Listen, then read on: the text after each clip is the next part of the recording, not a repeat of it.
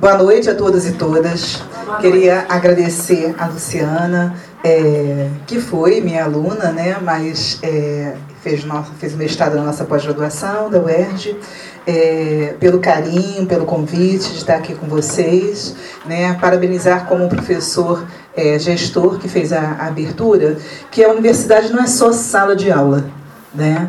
É um equívoco imenso a gente resumir a nossa formação à sala de aula, né? sem debate, sem reflexão, principalmente nessa conjuntura que a gente atravessa.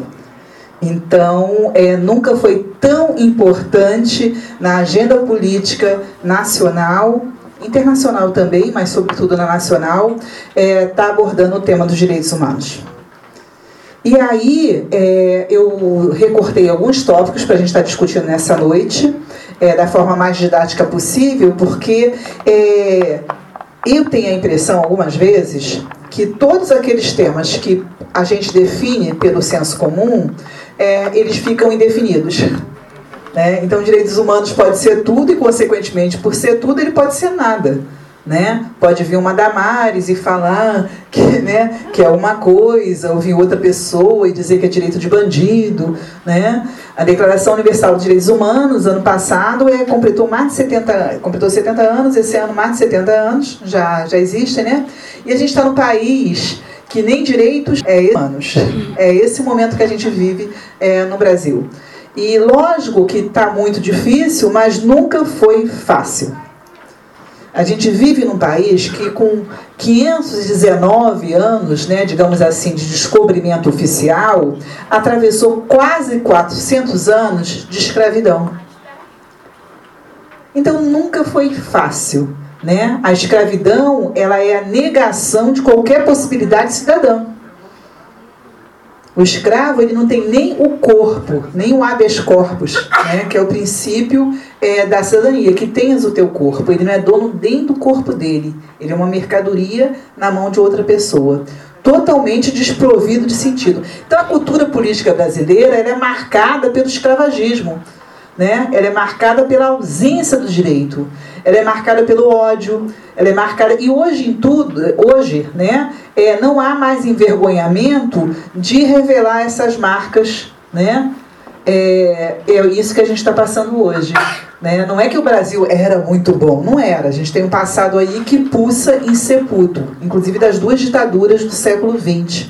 A ditadura do governo Vargas e a ditadura civil-militar, que foi de 64 até o início do, dos anos 80. Então é um país é, onde o passado pulsa, né? ele não é, é enterrado, né? ele é insepulto. Então ele está sempre pulsando como uma marca viva. Bem, é, me parece que tem, tem no público é, não só é, alunos do serviço social, mas também de outras profissões.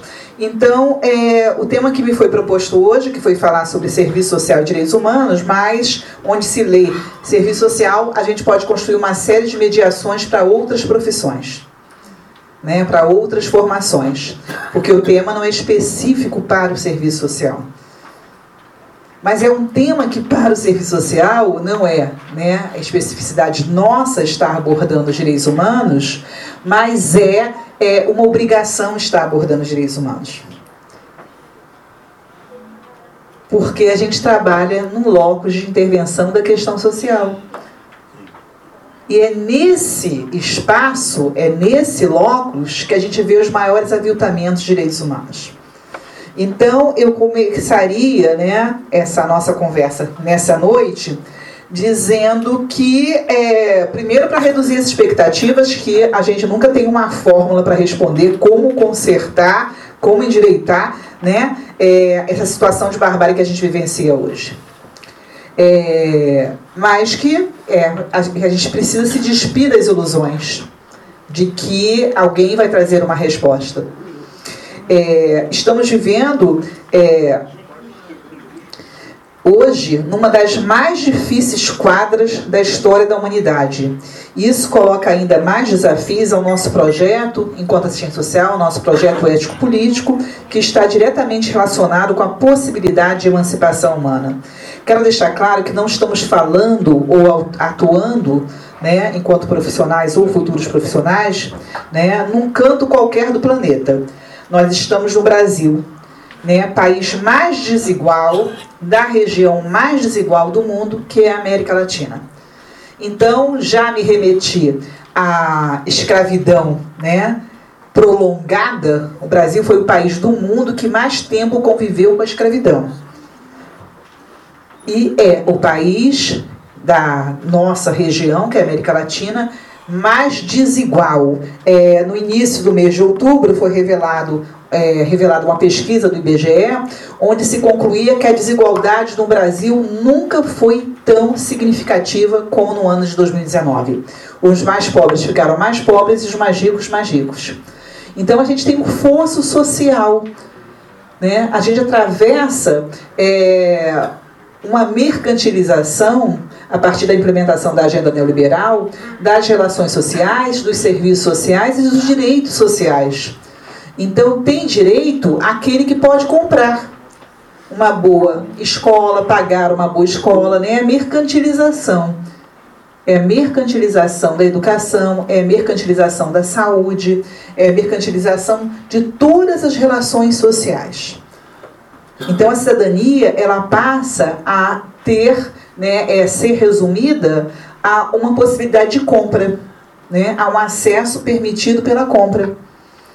Então, esse giro da história, porque se o século XX foi o século dos direitos sociais e do estado de bem-estar social, que surgiu no século XX em alguns países, no país do Brasil nunca existiu, é o século XXI, sem dúvida alguma, é o século do não direito, do não direito universal né, da mercantilização do direito, né, de resumir a ideia de cidadania à ideia do consumidor.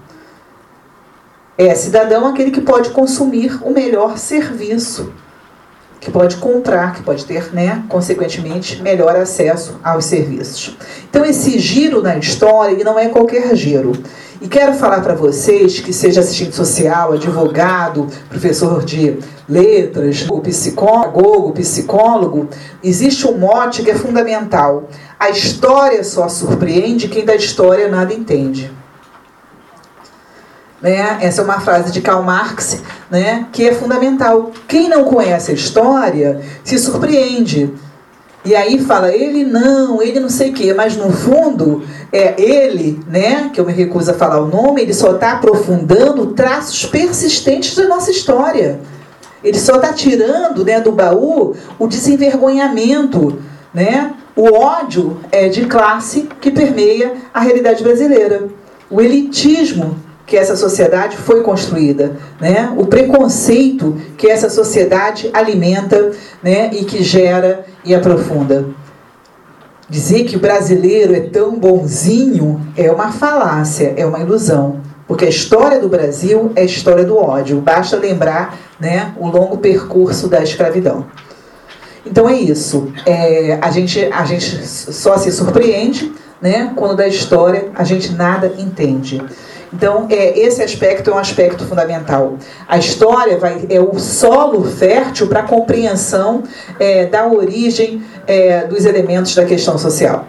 Bem, em 1988, né, muitos de vocês aqui presentes nem eram nascidos, né, a gente construiu com muita luta, né, saindo da ditadura, é, uma, uma carta, né, uma constitucional, que foi a Carta de 88, que ficou conhecida naquele período como Carta Cidadã. Hoje em dia ninguém mais ousa chamar a Constituição de 88 de Carta Cidadã.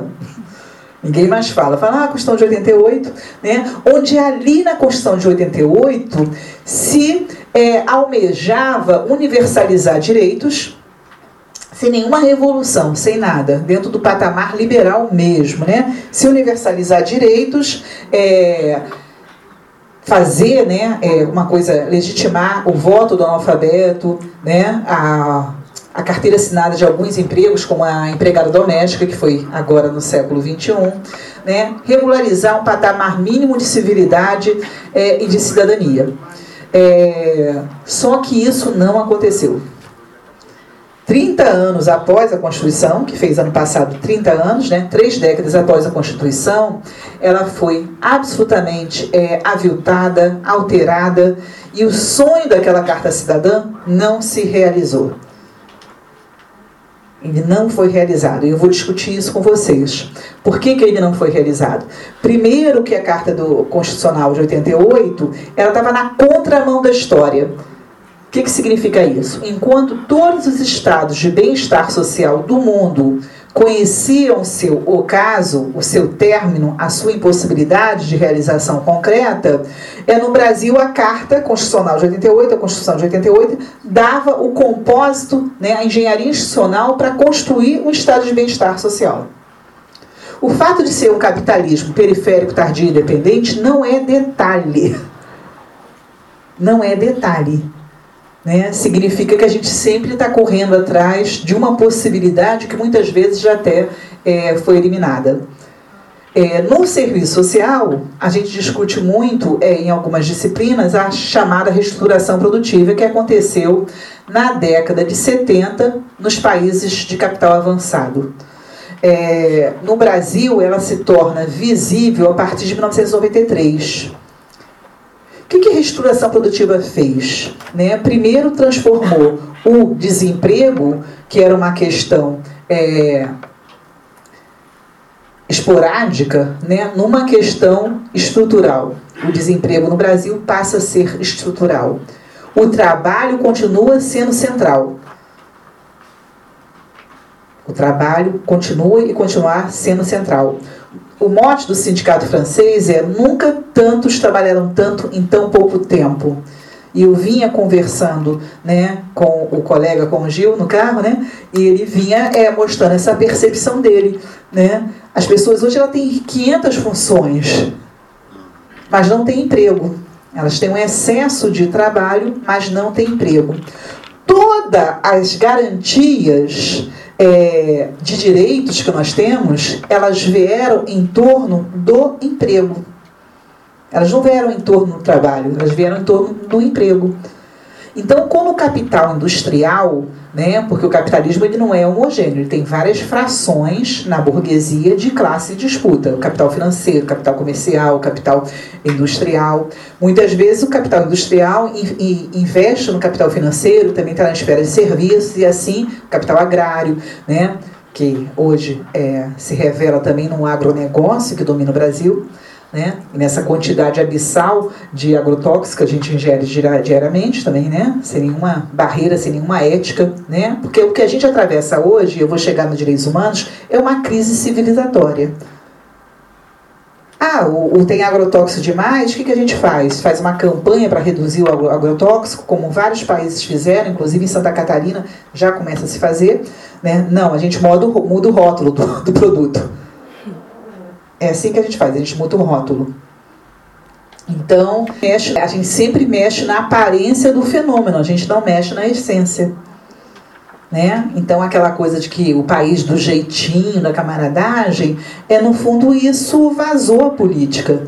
Né? Como nesse momento que a gente atravessa, a gente tem, sempre existiu milícia no Brasil. Sempre existiu milícia no Brasil. Mas o grau né, é, do relacionamento entre as milícias e os governos nunca foi tão alto como nesse, nesse momento político que a gente atravessa. Então não é que seja um fenômeno novo. Né? Novo é o grau é, de imbricação que a gente tem de aprofundamento da relação entre governos, entre institucionalidade e milícia. E isso vai afetar também os direitos humanos. Vou fazer uma chuva de ideias para que depois a gente possa afunilar e entender o que está acontecendo agora. Entender o que está acontecendo é fundamental para a nossa estratégia política, para a nossa estratégia profissional. Como professora de serviço social há 32 anos, na UERJ, Universidade Pública, né, e atualmente professora titular, que é o final do final das carreiras, né, é, devo dizer que eu comecei com 20 anos. é, eu fico assim, quando eu pego um aluno de graduação e falo, ah, eu não sei sobre o que, que eu vou escrever na minha monografia. É, realmente, a gente está no paraíso, né? Essa, esse essa coisa tipo Suécia, Suíça, né? Realmente é, faltam elementos da questão social, né? Porque nunca teve tanta coisa para ser discutida. As situações indiscutidas são imensas, são imensas. E por causa das redes sociais, elas permanecerão indiscutidas. Ninguém vai discutir é, política, né, as expressões da questão social, economia, cultura, é, pelo WhatsApp. Não vai. Não vai. A gente pode até se organizar pelo WhatsApp para o ato, mas isso não vai virar movimento social. Isso não vai virar movimento social. A gente tem que ter clareza das dimensões, da funcionalidade que a gente está vivendo hoje, acreditando que o olho a olho, que o debate é, não é mais necessário. E as redes sociais são responsáveis por isso. O que, que as pessoas querem agora? Elas querem um argumento no Facebook e curtidas, que não tem a menor importância. Né? Intelectual de Facebook é a mesma coisa de que rico naquele jogo do banco imobiliário. Você ganhou fichas, você não ganhou nada além daquilo. Né? Então a gente está no paraíso de ilusão. Hoje eu constatei, né, e eu acompanho, né, eu sou pesquisadora, estrito senso de violência, né, é, o índice de suicídio entre a juventude brasileira nunca foi tão alto. Nunca foi tão alto. E o que está acontecendo? Né? Alguma das hipóteses né, é de que as pessoas pensam que elas estão naquele mundo virtual de curtida, elas não convivem muito com a decepção. Quer dizer, na verdade, a gente atravessa um momento de barbárie no Brasil, principalmente no Rio de Janeiro. Rio de Janeiro não é qualquer ponto desse mapa, não. O Rio de Janeiro ele é o laboratório privilegiado das medidas neoliberais, das medidas de violência, de intervenção e de insegurança pública. Nós estamos no estado que mais extermina jovens negros e de periferia. E pobres, né? Obviamente. Extermina. A política de extermínio da juventude brasileira, ela é oficial no Rio de Janeiro, ela é política pública. Isso é surreal. Ninguém poderia imaginar que nós tivéssemos uma política pública de extermínio de jovens. Nós temos uma política só no Rio de Janeiro. O Brasil todo extermina jovens e extermina. O que isso tem a ver com a reestruturação produtiva? Vamos lá. A reestruturação produtiva, ela torna o desemprego né, generalizado e permanente. Por quê? Porque ela vem configurar, ela vem efetivar uma mudança, um giro da hegemonia do capital industrial para o capital financeiro. O capital financeiro, ele não é empregador. Dinheiro faz dinheiro. A reprodução, ela não se dá pelo vínculo do emprego. Ela se dá com muito trabalho, mas sem o vínculo do emprego. O que, que significa isso? Se no capitalismo industrial era preciso se empregar, é, empregar o trabalhador, assinar a carteira, precisava também manter essa mão de obra em condições de trabalhar. Então, as políticas de educação, as políticas de habitação, as políticas de saúde, elas se desenvolveram em consonância com a demanda de compra de mão de obra, ou seja, emprego. Emprego. Eu tenho que ter uma mão de obra saudável, minimamente alfabetizada, né, com algum nível de conhecimento, para exercer a função de empregado. O capital financeiro é aquele capital que Marx não acreditou que pudesse acontecer. Tanto que no Manifesto Comunista ele vai chamar assim: ah, se o capital financeiro algum dia for hegemônico, 1848, né, ele for dominante entre as frações burguesas, ele vai ser o capital fetiche, que é o nome do livro da Maria de Yamamoto. Por que, que ele vai ser o capital fetiche? Porque vai ser o capital tão enfeitiçado que a gente não sabe contra quem se coloca. E isso ficou muito claro ano passado, né? A culpa é dos mortadelas, não, a culpa é dos bozos, não, a culpa, a culpa é do capitalismo nesse grau absurdo que ele está de capital fetiche, dinheiro que faz dinheiro. E toda essa financiarização das relações sociais, elas aparecem no nosso cotidiano. Vamos dar um exemplo prático: as políticas sociais. As políticas sociais têm três tipos, três eixos de realização: a política redistributiva, a política é, compensatória e a política preventiva. São esses três eixos da política social. A preventiva é essa campanha de vacina, que até essa está fracassada. Né? As pessoas acham que agora Jesus vai salvar e ninguém mais vai se vacinar, não é isso? Ele já avisou, né? Que era para vacinar, né? Porque, e mas o pessoal teima que não. Tudo é uma relação de milagre, né? A gente vive nesse grande fetiche.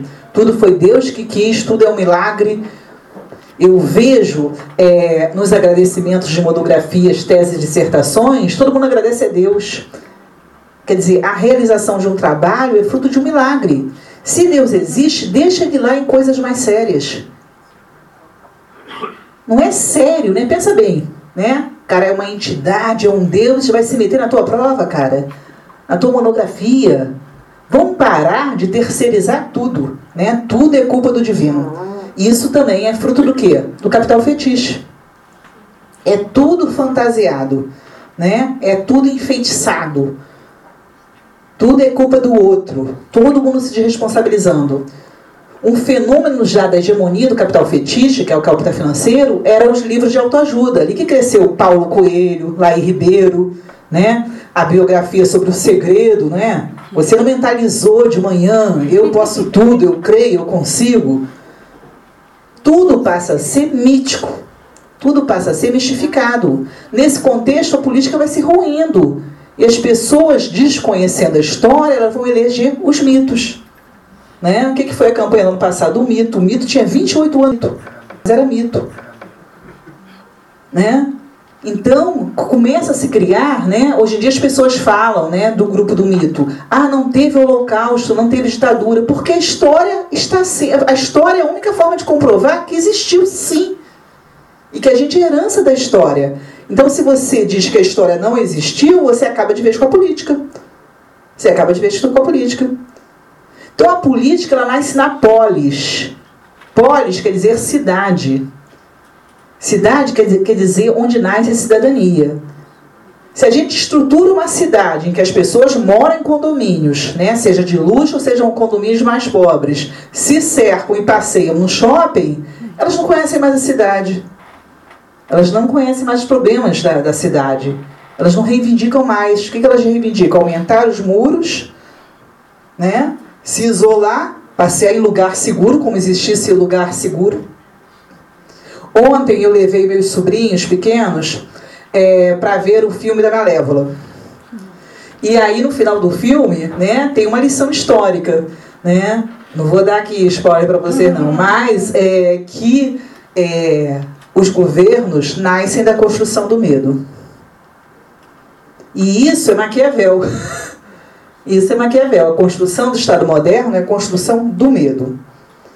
Voltando lá para a gente entender por que, que nossa pauta é fundamental, está discutindo direitos humanos. A reestruturação produtiva desemprega todo mundo, não compra e não comprará mão de obra no mesmo montante que o capital industrial. Não vai comprar. Tanto que você não vê na pauta de nenhum governo geração de emprego. Você vê sim, né, enfrentamento, né, redução de fome, como foi o governo Lula né, que foi tão, que está sendo tão atacada agora, redução de fome, mas você não vê geração de emprego. Não se ultrapassa mais, não, ninguém quer superar a pobreza e a desigualdade, quer administrar a pobreza e a desigualdade. Só se administra, só se gerencia a pobreza. E agora se gerencia com o extermínio do pobre, que é muito pior, né? No governo Lula a gente dizia que era assim: aos pobres bons, entre aspas, as políticas compensatórias, o Bolsa Família. Aos pobres maus, suspeitos, né, vulneráveis, o cárcere. No governo Lula, no segundo governo Lula, nós passamos de é, oitavo lugar em encarceramento no plano internacional para terceiro lugar. E hoje disputamos pau a pau o segundo lugar. Por que, que todo mundo foi preso? Até num filme que tinha do. Era uma construção que era uma construção, que era uma construção do consenso, né? aquela coisa que a força ia resolver, é, No segundo filme, o cara fala, né, daqui a um pouco não vai sobrar ninguém que não esteja preso. Todo mundo vai ser. O cárcere era uma forma de administrar a pobreza. Então, essas políticas compensatórias, não sei se vocês perceberam, não estou marcando tempo. Não, fica à vontade. É, as políticas compensatórias, elas são políticas rentistas. O que, que significa isso? O cara ganha um cartão para retirar um dinheiro dentro de um banco. Então, o dinheiro vai para o banco. Ele vai ajudar o capital financeiro. E depois você retira o dinheiro. Isso começou aqui no Rio de Janeiro, por isso que eu falo que o Rio de Janeiro é o laboratório privilegiado dessa agenda neoliberal perversa com o cheque cidadão do, da Rosinha no Garotinho. Né? O cheque que era cidadão, você não. Entendeu? Ali começou a resumir a cidadania a um valorzinho mínimo para a sobrevivência. Então você vai quebrando as políticas sociais clássicas de habitação, de educação, né? E vai dando uma, um, um dinheiro que passa e alimenta o capital financeiro, e aí você reconfigura a política social em consonância com a maior agência internacional para gerenciamento da pobreza, que é o Banco Mundial. No que você passa o dinheiro para o pobre, né, é, ele é responsável do que, que ele faz com aquele mínimo e garante que ele configure a cidadania moderna, que é ser consumidor. Então, normalmente, ele não vai gastar aquilo com saúde, com educação, ele vai consumir e vai alimentar de novo o capital. Então, essa armadilha né, das políticas sociais, elas é, ainda são pouco visíveis. É lógico que olhando para trás, que isso também já foi reduzido, né, e o extermínio já entrou nesse gerenciamento, a gente tem saudade e até que eu quero que volte o mesmo índice de Bolsa Família. Porque ficou muito pior. Não era a solução, né, mas piorou muito. Porque toda aquela assistencialização via política compensatória dos governos do Lula elas fizeram um estrago imenso no país, né? Elas seguiam a, a regra do Banco Mundial para pobres, políticas pobres. Tanto que o prêmio Nobel da Paz é um indiano, dentro dessa lógica de para pobres, políticas pobres, que ele deu a sugestão de cartão de crédito para desempregado. Ele ganhou o prêmio Nobel da Paz. Um indiano. Né? Esqueci o nome dele agora, Samir, alguma coisa. Enfim, então a lógica é essa, é te fazer ser consumidor, né? É te fazer, né, com as novas tecnologias, porque as novas tecnologias também vêm na reestruturação produtiva. O que eu faria com 20 homens, né, eu faço com um computador. Isso também alimenta o desemprego para todo sempre. Quando eu passo e-mail, quando eu passo WhatsApp, né, eu tenho que entender por que, que o, o correio ficou desse tamanho enquanto instituição.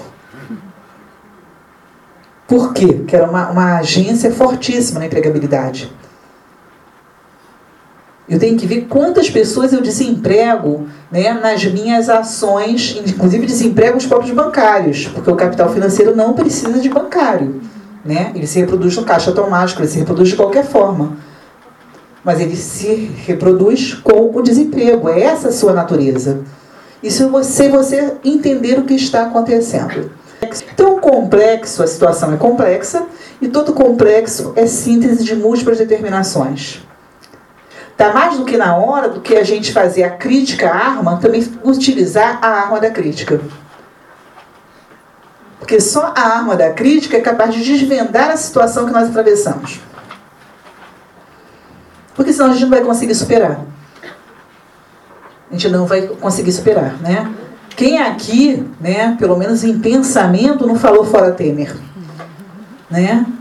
Eu fiquei assim, uma média de dois atos por semana.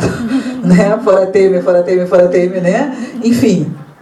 A gente já está perguntando quem matou Marielle é mais de um ano. Isso é importante? É importante. Mas a organização política, um projeto político que altere isso, é fundamental, não é só importante. E a gente não consegue Né? E ser radical. Ser radical é ir à raiz. Por isso que é radical. E a gente fica sempre lutando com a aparência do fenômeno. Outro dia, um professor da UERJ, da Sociologia, ele passou um zap. Estão curtindo muito, né? estão descurtindo, nem sabia que esse negócio de descurtir, é, estão descurtindo muito um post da, de uma cantora baiana, me esqueci o nome dela. Esqueci o nome dela, antes da Ivete Sangalo, como que é o nome?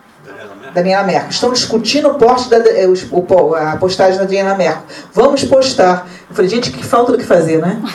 O pessoal vai lá, posta, a gente vai lá, né? Curte. O pessoal não curte. E, e isso aí, que importância tem isso? Nenhuma. Isso não tem a menor importância para alterar o estado das coisas que a gente atravessa hoje. Então, voltando, é a reestruturação produtiva a grande expressão da virada do domínio de uma fração burguesa para outra fração burguesa. Não por acaso todas as grandes fábricas, né? Porque a fábrica no Brasil e no mundo, né? As indústrias no Brasil e no mundo, elas construíram a cidade as vilas, o meio de transporte, toda a malha urbana, ela foi construída ao redor da fábrica, para levar o trabalhador para a fábrica. E é, isso tudo é alterado. Hoje todas as fábricas são shoppings, hoje estão abandonadas. Não existe mais essa. Então a cidade também se desconstrói nessa direção. E ela não consegue se construir em outra direção. Quando eu substituo né, a praça pública, né, alguns elementos da cidade, eu estou desconstruindo também a minha cidade, a minha identidade, o meu pertencimento. Por isso que algumas doenças contemporâneas, elas são fruto da solidão coletiva. Porque você está nas redes, né, tem 5 mil amigos, e você não tem ninguém para conversar com você. Você está numa faculdade fazer um curso, né? Eu tenho colegas do meu jardim de infância. É, e tem gente que termina a faculdade e nunca teve um colega de estudos. Ou, aliás, um amigo, colega tinha muitos. Né? Então é nessa relação que a gente vive, né? numa multidão absolutamente solitário. Né? Com a cara dentro né? do smartphone. Então aí vem o suicídio, porque você não tem identidade no trabalho, porque você não tem emprego. Se você não tem emprego, você trabalha por conta própria. Se você trabalha por conta própria, você não tem com quem compartilhar, se organizar politicamente sobre as mazelas do seu trabalho. Você não tem, não tem troca. Né? Esse também é um problema que a gente condena da educação à distância. Educação à distância, gente, o que, que é isso? O que, que é isso? Isso funciona na Europa? Funciona sim. Porque geralmente lá as pessoas fazem mais de uma faculdade. Então é para a segunda, é para um aperfeiçoamento. Para a primeira não tem condições. Você vai trocar com quem? Com um professor que tem 400 alunos? Através de uma apostila? Então a gente está trabalhando sempre nos mínimos, nos mínimos, nos mínimos. Eu falo para os meus alunos, né, as pessoas antigamente elas ficavam noivas, né? agora até, isso está até voltando com algum saudosismo também de identidade. Mas depois veio os ficantes. Os ficantes também são a informalidade. Porque a informalidade, ela é um conjunto, né? Tipo, eu não posso ter compromisso com nada, com ninguém, porque eu não tenho emprego. O emprego permitia que eu me planejasse, né? Que eu tivesse amanhã, que eu tivesse certeza que eu fosse me aposentar.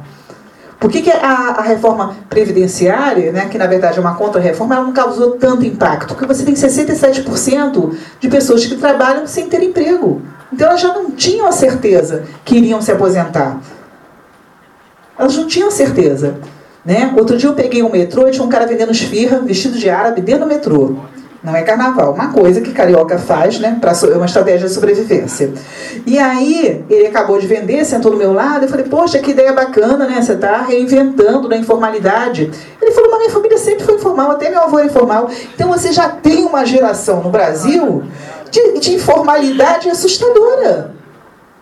Eu peguei numa tese de doutorado que eu orientei com catadores de lixo, que era a quarta geração de catador de lixo. Isso é extremamente grave. Isso significa que não há mobilidade social. Né? Só na novela, né? que você vai vender, porque a novela também vem essa ideologia do empreendedorismo, né? que você vai vender bolo e vai ter 10 fábricas de bolo, né? vai ganhar o concurso, né? Porque a ideologia do empreendedorismo ela vem em consonância com a lógica do capital fetiche. Se você não deu certo, a culpa é sua. É igual os livros de autoajuda, é igual algumas religiões que são só punitivismo. A culpa é sua. Você não deu certo, você não trabalhou 20 horas por dia. Tem um filme que eu odeio, até bloqueei o nome, é, do cara, isso foi na década de 90, final da década de 90, que o cara dormia até no banco para conseguir um emprego. Que é, o sonho. Felicidade. Ah, isso. É. Em busca da felicidade. felicidade. Né? Foi um clássico, né? Smith. É, Smith, exatamente. Gente, ninguém para pra pensar que ele não tem um amigo, aquele safado. entendeu? Eu tenho um amigo dormindo, tem casa de ninguém pra dormir, tem que dormir no banco. Entendeu? E ele tem que trabalhar 14, 16 horas. É o máximo da exploração. E esse é o caminho da felicidade. Isso tudo é ideologia para legitimar o capital financeiro esse excesso de religião em tudo. Não estou questionando a crença religiosa de cada um, não. Sou a favor da liberdade. Quem nunca né, precisou ter fé? Só que isso não pode explicar o mundo e as relações sociais. Simples assim. Não pode. Não pode. Hoje a intolerância religiosa ela só tem servido para segregar a pobreza. E uma grande sacada que apareceu agora na pesquisa da minha amiga Jacqueline Muniz, ela mapeou todos os atos de intolerância religiosa no Rio de, é, no Rio de Janeiro. Pegou um mapa e botou alfinetinho mesmo. Onde é que tem intolerância religiosa? Aonde tem milícia. Tráfico também. Tráfico e milícia, né? Que é tudo mais ou menos parecido.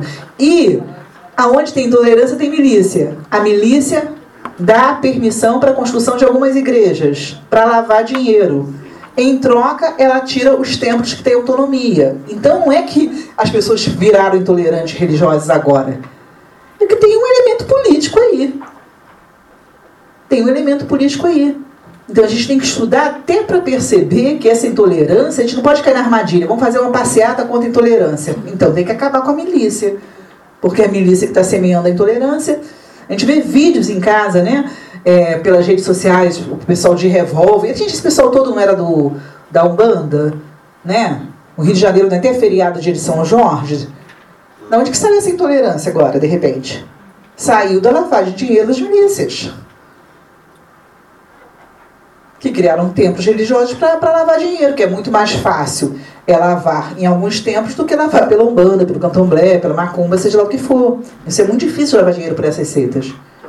Né? Embora a gente sabe o que é João de Deus, a gente sabe né, que, que é outra coisa. Então a religião, vi agora os arautos do Evangelho também, né? a religião, principalmente no Brasil, sempre foi campo de lavar de dinheiro. Sempre. Sempre. E esse crescimento tem que ser estudado também dentro deste fenômeno de lavagem de dinheiro. Não é uma coisa autônoma. Bem, enfim, voltando à questão das políticas sociais, né, o mote que o Banco Mundial fala é para pobres, políticas pobres. E aí é nesse contexto também que surge né, um fenômeno muito grande e que o serviço social conhece de perto, porque foi e é o empregador do serviço social, que são as ONGs, organizações não governamentais.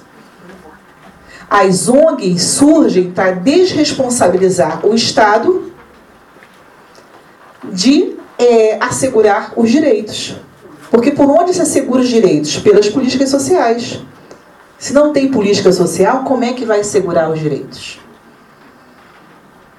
Não tem como assegurar direitos sem ser pelas políticas sociais. Bem, é, dando esses breves traços da conjuntura que a gente atravessa, a gente tem que ser muito forte e ter aquele otimismo realista, que é do Suassuma. Né, uma frase do Suassuma. É conhecer a realidade para ser otimista, não é para cortar os pulsos. Porque o que está acontecendo é que as pessoas estão cortando os pulsos. Né? O suicídio. As pessoas têm o um estranhamento, uma sensação que realmente está tudo terrível, e está. Quando a minha mãe tem problemas emocionais, né, que eu receitei para ela, não vê mais o RJ TV. E ela melhorou muito. Porque isso dá uma sensação de insegurança. Isso é malévola, é construção do medo. Então, o capital, para conseguir o nosso consenso, né, para a retirada de dinheiro é, das políticas públicas, né, é, distributivas da política de saúde, da política de educação, né, para todas as políticas de saneamento. Né? Hoje, por acaso, eu vi o RJ, as pessoas estavam pedindo, no século XXI, uma repórter meio agitadinha, elas estavam pedindo água, luz e esgoto, gente. Isso foi pauta da Revolução Francesa, que foi uma revolução burguesa. Então você pedindo esgoto. No século XXI. Então o atraso não é qualquer coisa, não. Como é que você pode, né? Agora em outubro nós atingimos um milhão de pessoas com dengue registradas, porque ninguém registra mais. Chikungunya, 890 mil. Isso são doenças ligadas ao saneamento, ligadas à pobreza. Como é que você pode ter esse contingente? O dengue já fez 18 anos no Brasil.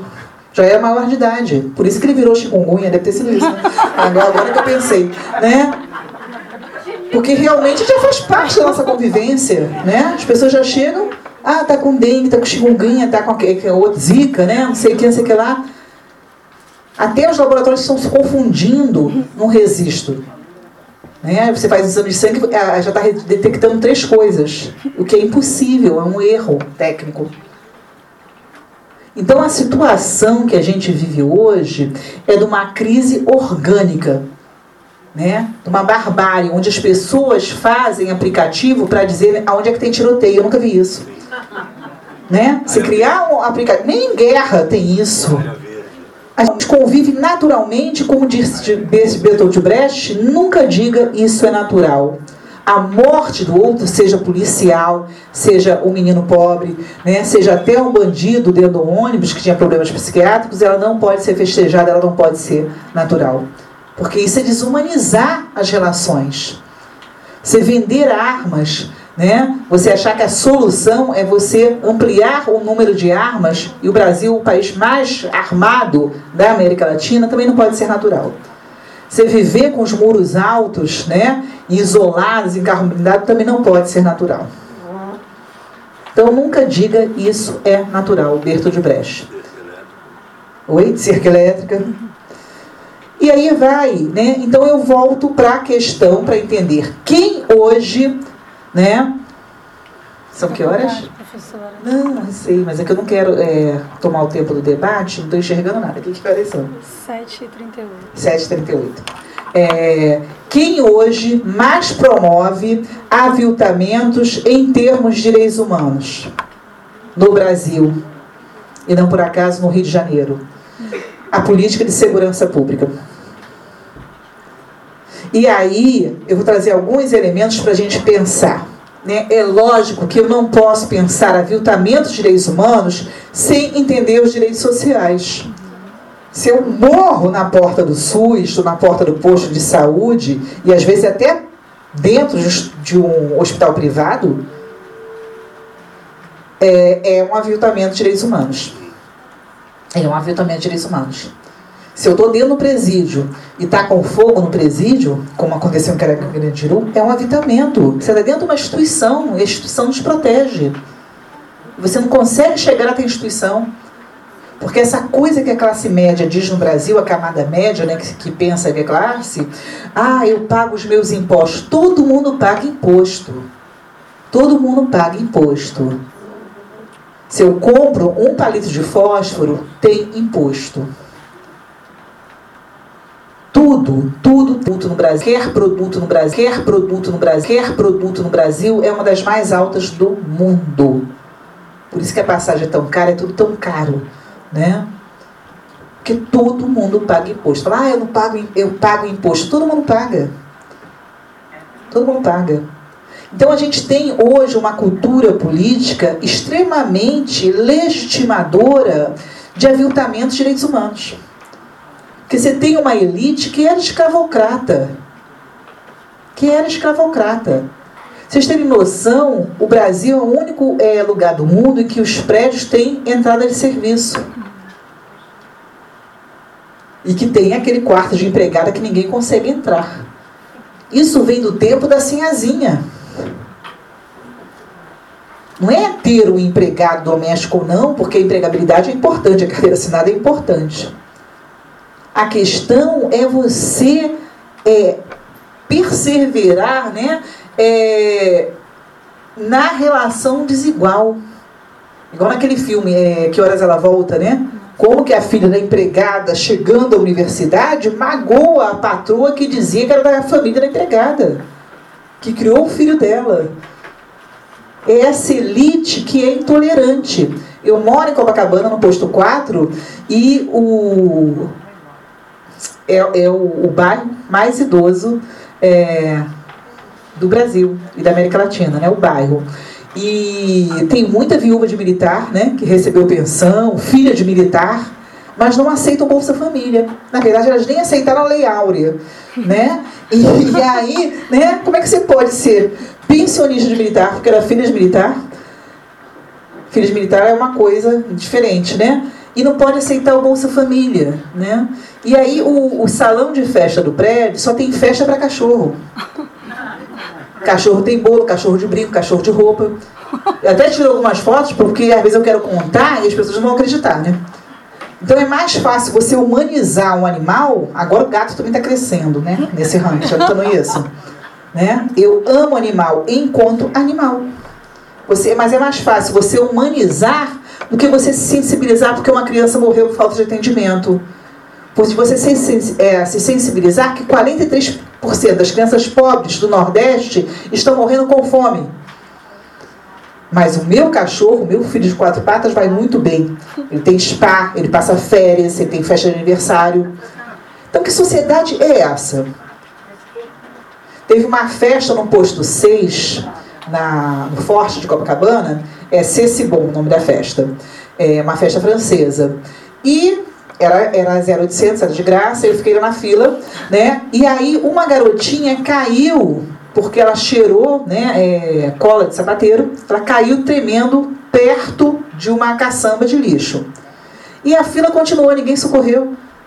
Eu fui a única que falei, menina tá passando mal, menina tá passando mal. Ah, porque ela cheirou cola, mas era uma criança, né? E a fila seguindo, e até hoje eu tenho trauma disso. Eu tive que chamar a ambulância, passei o dia todo, né, já era no, no, no início da tarde, é, e todo mundo tratando com intolerância. Aquela criança que era abandonada duas vezes. Outra experiência que eu tive no calçadão, eu quero dizer isso, que é, direitos humanos está no meu cotidiano, não está no teu cotidiano. Não é tema de livro, é sensibilidade, é solidariedade política. Né? Eu estou passando no calçadão, aí vem um bando de crianças na minha, na minha direção. É, dois dias antes tinham matado uma argentina para roubar uma câmera de, de filmagem, né? Aí eu falei, agora como é que eu vou fazer? Né? Hoje eu represento o Comitê Internacional de Direitos Humanos, sou da Fundação Rosa Luxemburgo. Aí eu falei, eu não vou correr, né? Né? Eu discuto isso, como é que eu vou né? trabalho com, com extermínio, né? com denúncia internacional. Eu falei, eu vou. Aí eu falei, ninguém vai mexer com a tia porque a tia defende vocês, não sei quem, não sei que lá. Aí alguns passaram direto e um falou, então me adota. Olha a noção que ele tinha, né? Você gosta de mim, você me adota. Aí era a época que a UERJ estava sem salário, né? Que foi uma experiência única no Brasil. E hoje já tivemos mais seis. Aí eu falei, a tia está sem salário. Aí ele pegou e falou assim. É, por quê? Eu falei, porque o pezão não pagou. Tia, você quer que eu mato o pezão para você? Uma forma de carinho. Para você ver, isso é Graciliano Ramos. Isso é Vidas Secas que, que Graciliano Ramos fala? Né, discutindo o sertão, que o pior da pobreza não é a pobreza, é o endurecimento da alma. Vidas secas é isso. A vida é tão seca, tão pobre, tão miserável, que a figura mais humana é o cachorro, que se chama baleia, é duplamente animal. Mas ele é o mais sensível, tanto que as pessoas nem têm nome, é o soldado amarelo, né? As pessoas são desumanizadas. Quando eles pensam em comer o cachorro, a gente chora, né? Porque é esse momento. Atravessamos hoje um grande momento das vidas secas, endurecidas, em que o que interessa é minha sobrevivência, é meu patuar para me proteger, para atravessar essa guerra. Não é o outro. E sem o outro não vai haver mudança. Não vai haver. Então é isso, uma criança, num gesto de solidariedade para que eu adotasse, né? Ela queria, aí eu falei, você sabe quem é o Pezão? Ele falou, sei lá do Morro do Turano. Tinha outro Pezão lá na, na, na favela que ele vinha. Então é isso. Né? Eu escrevi até um artigo sobre isso. É, porque, e, e, olha como é que essa criança, ele, tinha, ele achava que tinha oito anos. Né? Como os dentes ainda estavam crescendo, estava em torno disso. Mas a história dele é a história da fome, da derrota. Ele não sabe quem é o pai dele. A mãe dele sai para trabalhar de manhã e volta de noite. Aí ele pega uma carona com os maiores e, e vai para o calçadão fazer o ganho. São essas as crianças totalmente abandonadas. E aí vem uma política de segurança pública dizendo: não, os inimigos da ordem são eles. São eles. Eles que são as vítimas. Eles que são as vítimas. Hoje, quer dizer, a gente está também quantos anos do ECA? Ano que vem, né? 30 anos, né? De ECA, do Estatuto da Criança e Adolescente, que eu participei da elaboração. É, 30 anos depois, você não consegue efetivar uma medida socioeducativa. A gente não consegue. É? Aí veio o Sinase e a gente não consegue. O Sinase sequer tem lugar para se colocar onde se efetiva o Sinase. Então não dá para falar em direitos humanos sem política social, sem é, escola, sem educação. Principalmente nessa falência da empregabilidade. Que você sai para trabalhar, você leva uma caixa de doce. Enquanto você não vender aquilo tudo, você não volta. Então você não tem jornada de trabalho. O grande fenômeno hoje configurado é, da reestruturação produtiva no Brasil, que a gente chamou de ubernização do trabalho, é, e agora iFood, né, é, o lanche da Uber e tantos outros lanches, que o cara pedala 12 horas por dia. Muitas vezes ele aluga bicicleta. Então, é, é dá para pensar no potencial político dessa classe trabalhadora que é desempregada. Ela tem trabalho. Quatro meses entregando iFood ou qualquer outra coisa, você já está com doenças graves. Quatro meses. A Uber também, né? E a pessoa pensa que é um empreendedor, porque o empreendedorismo é uma ideologia do capital financeiro. Né? Você que tem que dar certo, você que tem que descobrir o segredo, né? você que tem que ser grato. Então o cara tá lá na Uber, tá no iFood, né? Tá no, no outros lanches de entrega, que é um fenômeno do capital. Ele não conhece o patrão dele.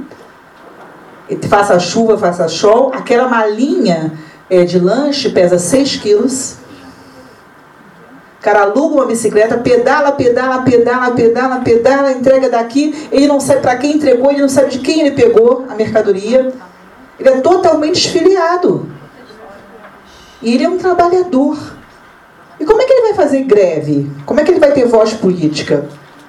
Se ele não sabe contra quem ele se coloca. Muitas vezes é uma multinacional que está por trás.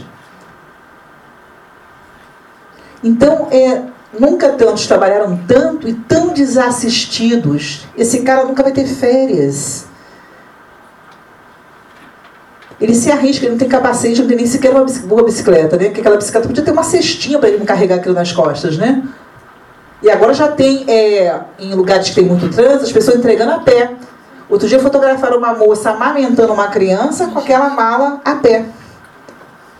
Isso é o trabalho contemporâneo. Tá claro para vocês? Isso é o trabalho contemporâneo. Então, hoje o direito à servidão, o direito à servidão é o que se tem em termos de trabalho. Que é um trabalho totalmente desassistido, desfiliado. Já tem gente com patinete entregando, enfim. As pessoas se mobilizam e falam, ah, o brasileiro é o trabalhador. Vê o número de, de pessoas trabalhando né, nesses trabalhos. Vê o número de obras sem nenhuma carteira assinada. A pessoa se joga. Quando descobriram as fazendas, né, os trabalhos escravos no Brasil, falaram, ah, mas fulano foi para lá e ele já sabia que essa fazenda era empregada, é, já tinha emprego escravo, né? É, e aí, numa entrevista que nós fizemos para a denúncia internacional, o rapaz falou: Eu sabia, mas a vergonha de não trabalhar era muito maior do que a de ser escravo.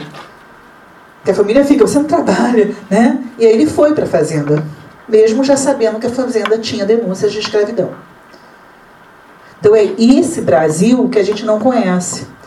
Nós que somos as ciências sociais, as ciências humanas, temos obrigação de pelo menos conhecer o nosso bairro, pelo menos conhecer a Avenida Brasil, entender qual é o significado desse shopping aqui.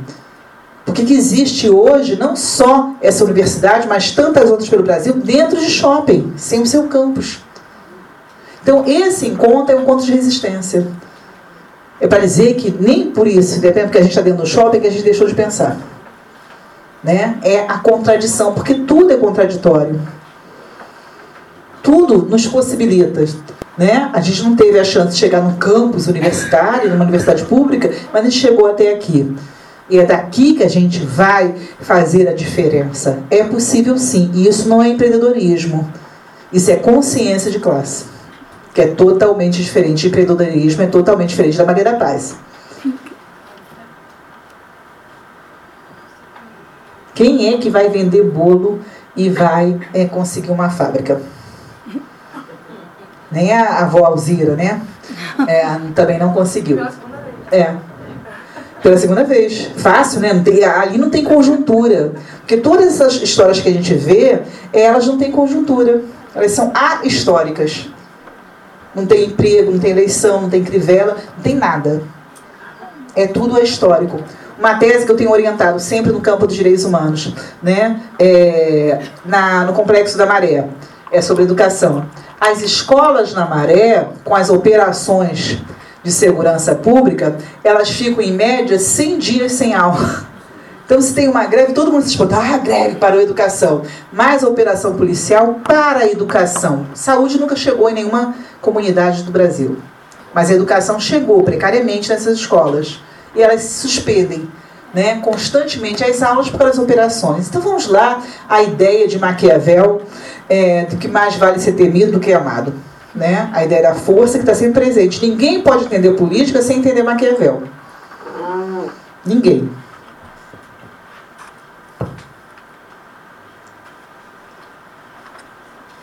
A construção do medo está lá na Malévola e está na história da humanidade, é o elemento fundamental para se governar. Você tem que construir o um medo, o um medo do outro, né? o medo de viver em sociedade, você tem que sentir medo. E tem que vir alguém que te dê segurança. Então, hoje, né, do deslocamento do fundo público, porque o fundo público foi deslocado para o capital financeiro, para o capital rentista, para os bancos, para o capital bancário. O que não foi deslocado foi aplicado em onde pelo Estado? Nas políticas de segurança pública. Qual é o sucesso das políticas de segurança pública? Nenhum. Não existe um elemento de sucesso nas políticas de segurança pública. Porque, na verdade, são as, elas são políticas de insegurança pública.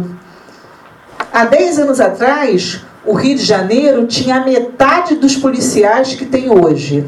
Ele tem um dobro, que são 49 mil. Todos eles estão sempre com a primeira etapa, não é a rua, é o policiamento. São as mega operações. Das operações tem helicópteros de última geração, elas têm estratégia, elas fazem barulho, elas são filmadas, elas passam no horário nobre, não só no Brasil. Uma vez eu estava em Roma, liguei a televisão, vi aquela operação é, no alemão, né, que todo mundo corria, a televisão chegou antes, né? Então, é, é um espetáculo. As operações são os elementos de espetáculo para você pensar que tem uma política de segurança pública, quando não tem. O que, que foi a intervenção ano passado, a intervenção federal no governo Temer de 600 milhões no Rio de Janeiro? Nada. Porque a segurança pública não tem resultado ela trabalha com a suspeita. Porque é muito fácil você pegar as rotas de drogas, né? o crime organizado. O crime não é organizado. Simples assim. O de São Paulo é até um pouquinho mais organizado, mas o Rio de Janeiro não é organizado. O pouco que ele tem de organização é através das milícias, que são o Estado. Então você cria uma insegurança pública, as grandes operações, aí você elege o Wilson, Witson, né? Eu lembro quando o Wilson Witts é, foi para o segundo turno, meu pai me ligou e falou: Minha filha, Quem é o Wilson Whitson? Aí eu falei, não sei, papai. Aí ele falou, poxa, você é doutor em sociologia política? Aí eu falei, pô, é nem eu que estudo isso sei quem é esse cara. E hoje a gente descobre, né, quem foi que elegeu. Milícia e igreja. Pensa bem, quantos, né?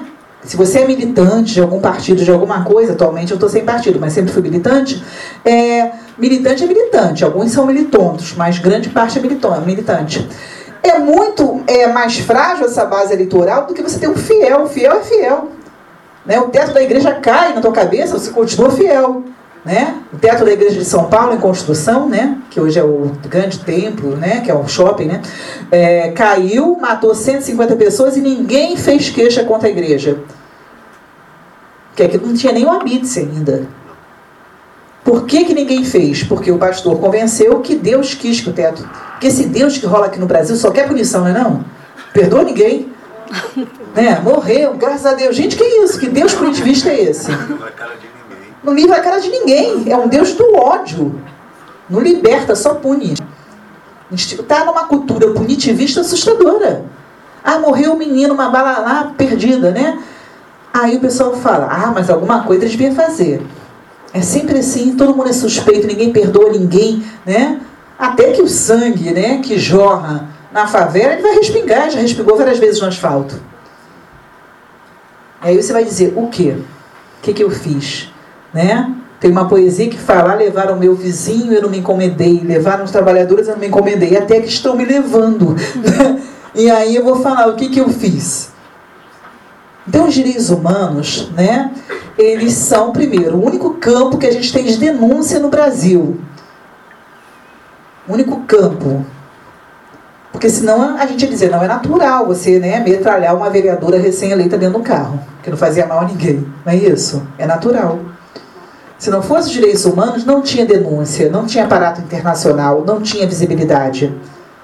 Então, os direitos humanos hoje nos resguardam é, desse extermínio coletivo, dessa barbárie, de garantir o mínimo de humanização. Então, os direitos humanos, ao longo da história, eles têm várias facetas. Eles mudam alguma coisa? Não. Mas eles são uma pauta para agregar dignidade. Por isso que as pessoas, quando né, é, eles têm tanto medo da gente, que somos militares de direitos humanos, que eles falam, ah, é direito de bandido, lá vem o pessoal de direitos humanos, porque a gente ainda incomoda, a gente denuncia, a gente fala que isso não é natural, né? a gente tenta sensibilizar. Então, direitos humanos tem vários cartazes aqui defendendo, é trabalho, eu acho que é emprego. Ah. né? É o direito à vida, é o direito à dignidade. Autodeterminação já achei meio autoajuda.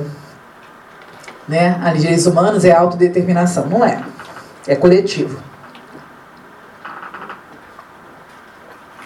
Tudo que é a auto é individual.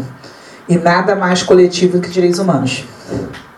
Certo? É esperança? Sim. Saúde, igualdade, lazer, educação, liberdade, nacionalidade e Hoje, com a questão dos refugiados, né? Que é um grande escândalo internacional, uma intolerância tão grande. Por que, que todo mundo tem medo de refugiado? Porque refugiado pode pegar, disputar o trabalho. É isso, está todo mundo desempregado. Ainda vem mais gente disputar o meu trabalho. É essa grande intolerância por aqueles que buscam, é, que perderam tudo, né? buscam é, se refugiar em outro lugar. É o direito à infância, é, a, o direito à educação. Então, é o direitos humanos é uma abstração. Historicamente, né, é, como diria o José da Minha Trindade, ele é direito de anjos e demônios. Vamos lá, uma das pessoas que falou em direitos humanos. Hitler. Hitler falou em direitos humanos. Várias vezes ele justificou o holocausto na defesa de direitos humanos. Então, isso mostra para gente que direitos humanos é uma abstração. Se é uma abstração, está em disputa. Mas a forma como se configurou no Brasil e na América Latina é resistência, é dignidade, é luta e é política. É para dizer: olha, levaram tudo, mas não levaram o meu sonho, não levaram a minha utopia, né? Eu, até agora, quando fiz prova para professor titular, é, no dia 18 de outubro, eu abri com o samba da utopia. Não sei se vocês conhecem, depois vocês baixem é, no Google. É o samba da utopia. Se levarem tudo, né, a gente ainda vai ficar com a poesia, com a sensibilidade, com, nosso, com a nossa humanidade. Porque se a gente não sonhar, não tiver utopia, a gente não se organiza politicamente. A gente vai falar, ah, tá tudo ruim, a gente vai se matar. E o suicídio, vocês vão se assustar com o que eu vou falar agora. Durkheim né, discutiu o suicídio. Marx discutiu o suicídio, sempre no âmbito da política. Porque o suicídio é político também. Ele não é só um adoecimento, porque todo adoecimento tem uma política. Né? Porque você tem alguns tipos de câncer mais do que o outro. Agrotóxico, estresse, mercado de trabalho, desemprego. Tem várias doenças né, que são causadas pelas condições sociais que você vive. Fome, várias doenças. Uma delas é a depressão. Depressão é queda, você não sustentou.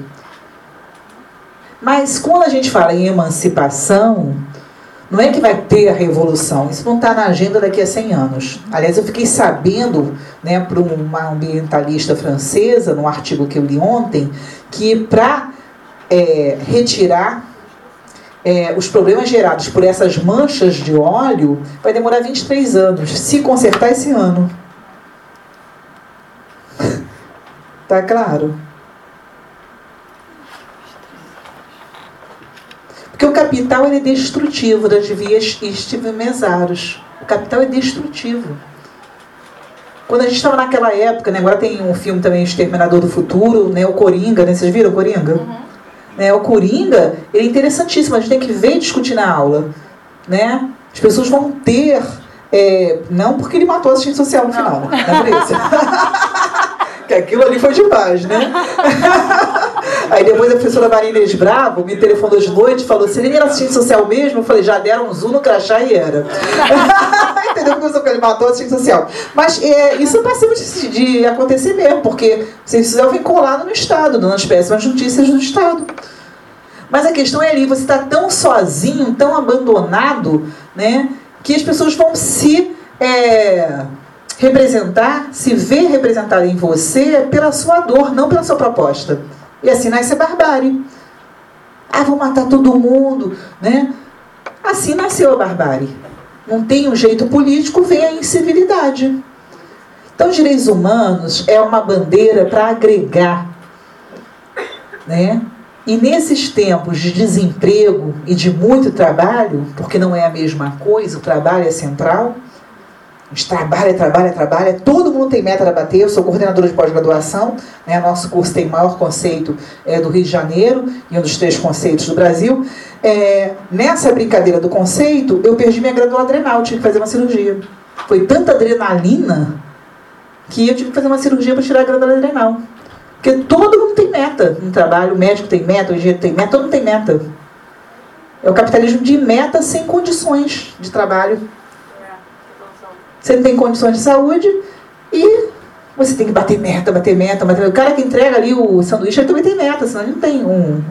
Ele não ganha nada. Tem que entregar tanto sanduíche. E a mulher vai amamentando a criança e fazendo entrega. Né? E assim vai.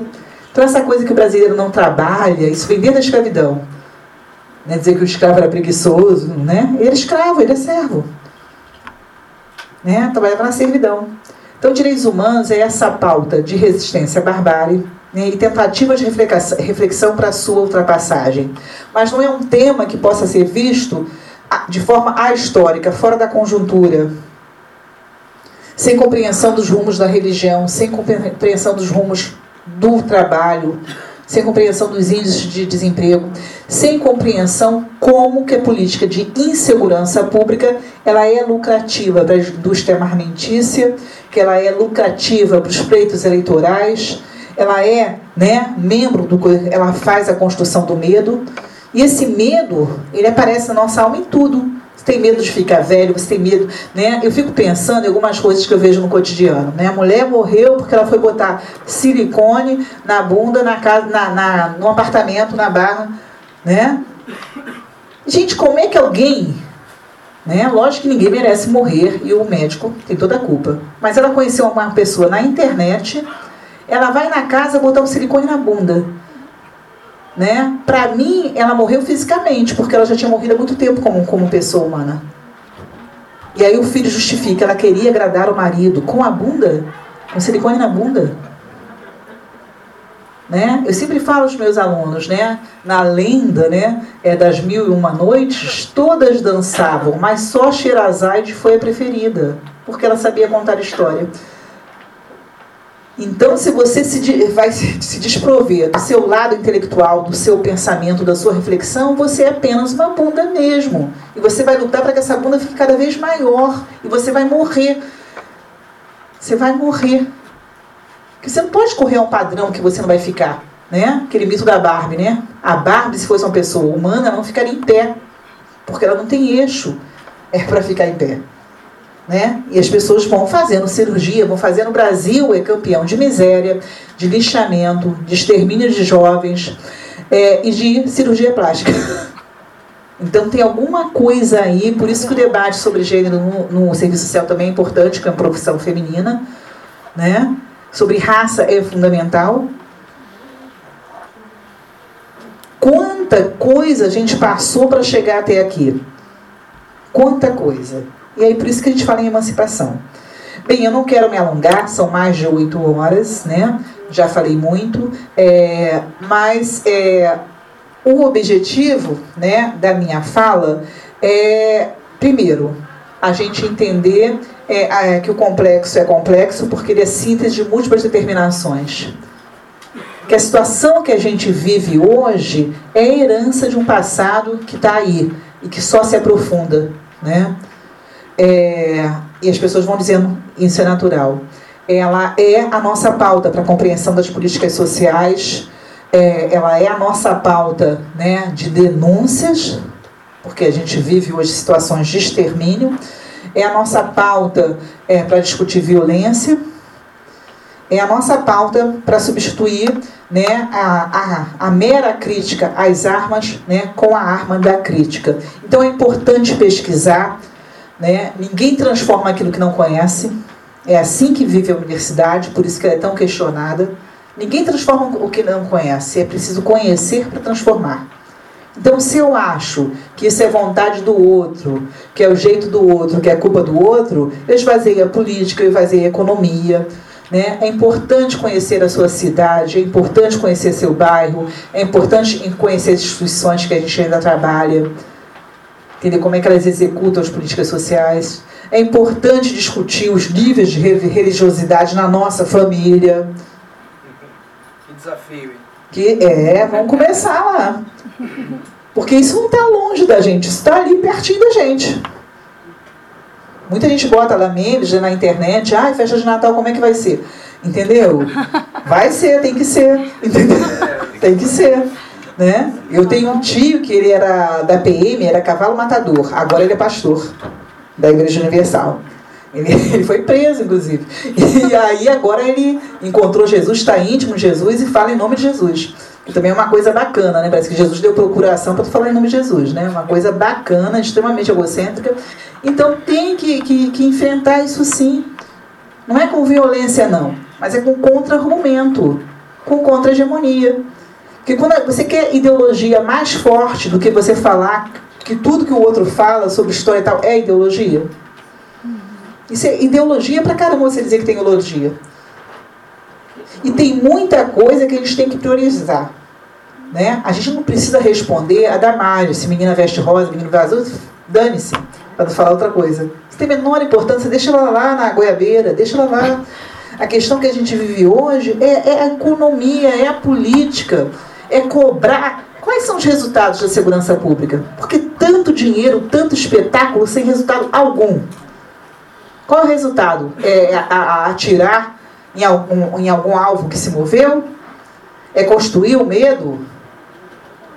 A professora teve agora no nosso seminário, a Jaqueline Muniz, ela passou uma gravação, né? Até me surpreendeu, até eu passei mal. É, do barulho do helicóptero do tiroteio quando a polícia chega em algumas intervenções. Só que ela não avisou. Quando ela ligou aquilo, a história veio quase abaixo. E é assim que a comunidade vive.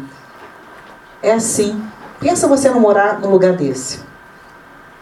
Hoje a gente sabe que a UPP, que a UPP acabou e ninguém falou mais nada, não foi isso?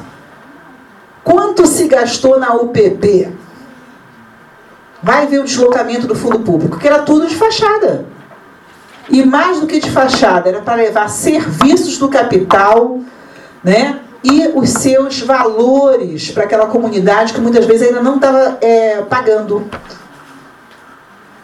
Então a intervenção não foi por segurança nem por cidadania, ela foi pela valorização do solo urbano, foi a mercantilização da cidade e para garantir os mega eventos. Qual foi o legado do mega evento? É melhor nem falar sobre isso, não é isso? Ah, vai ter a Olimpíada, vai trazer, trazer o quê? O que que trouxe? Então essas promessas todas, né? Tudo isso que a gente passou, acreditou. E eu vou te dizer, se o Paz for candidato diante do quadro, eu vou ter que votar no Paz. Entendeu? Mesmo reconhecendo o estrago das Olimpíadas e tudo que ele fez, vou ter que votar nele, gente. Porque ele é um miliciano. Entendeu? A gente está numa situação assim do menos ruim. Porque a gente não consegue fazer quadros. E é isso. Então, que essa noite sirva né, para ajudar a gente sair da zona de conforto. Porque nada mais perigoso do que a zona de conforto. A zona de conforto, no fundo, é a zona de perigo. Então, que direitos humanos seja mais do que uma esperança, seja mais que uma palavra, seja mais que uma abstração. Seja a nossa agenda de formação é, política, humana, né, econômica e, acima de tudo, é, como classe trabalhadora. Então, obrigada pela atenção. Fico aberta ao debate.